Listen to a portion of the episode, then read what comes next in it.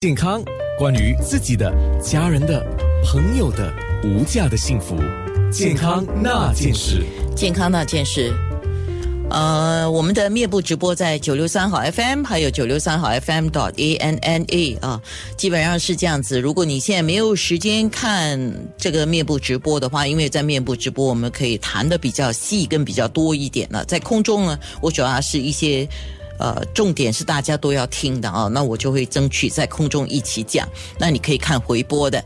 那今天来到节目的尾声了啊，讲到带状疱疹高危人群是哪些人，不能忽视的部分是什么？请陈志勇医生来提醒一下。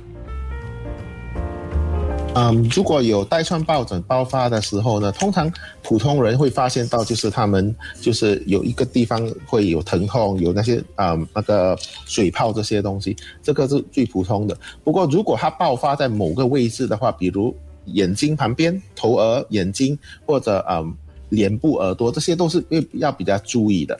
如果一个人如果是啊年纪比较大，然后有一些免疫性的问题，比如啊癌症病人在受治疗啊，化疗或者是呃 radiotherapy，啊放射性治疗，或者有些病人他们有啊器官移植啊这类的东西，要非常注意，因为这些在这种情况下呢，带状疱疹他们爆发有时候会比较严重一点，所以要比较注意一点。嗯，那我们今天讲到现在强调了很多次，它跟水痘。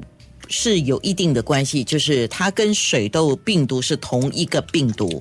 那发过水痘的人，呃，残留的病毒会留在神经线，然后就像睡眠一样睡在那边不动啊，没事。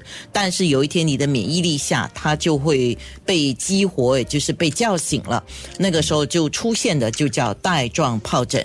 所以它跟水痘可以说是两种疾病，但是是同一种病毒。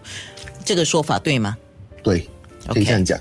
所以发过水痘的人，呃，不一定会出现带状疱疹，但是是会出现带状疱疹。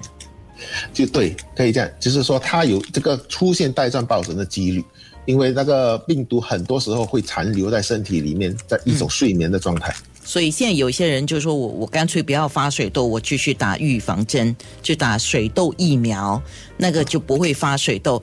可是也不是一定说不会出现带状疱疹，是吗？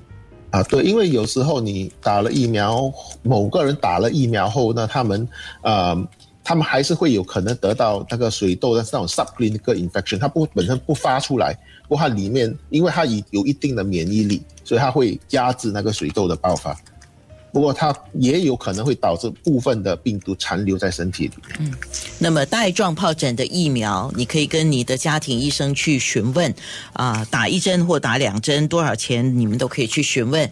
那么打的话，用意呢，像刚才我们讨论过，就是不要让它呃太活跃，就是带状疱疹的病毒太活跃。或者是说，当它出现之后，那个疼痛的问题可以减缓或者避免，对吗？不是，可它主要它打的就是本身就是你打那个带状疱疹疫苗，就是基本上提高那个身体的免疫力，会让那个带状疱疹本身不要复发。哦，OK，好。在最好是不要复发，因为你复发后，你的一一系列的问题就会跟着连连着走。啊，好。那我们现在应该都厘清了啊。呃，基本上是厘清了健康那件事。九六。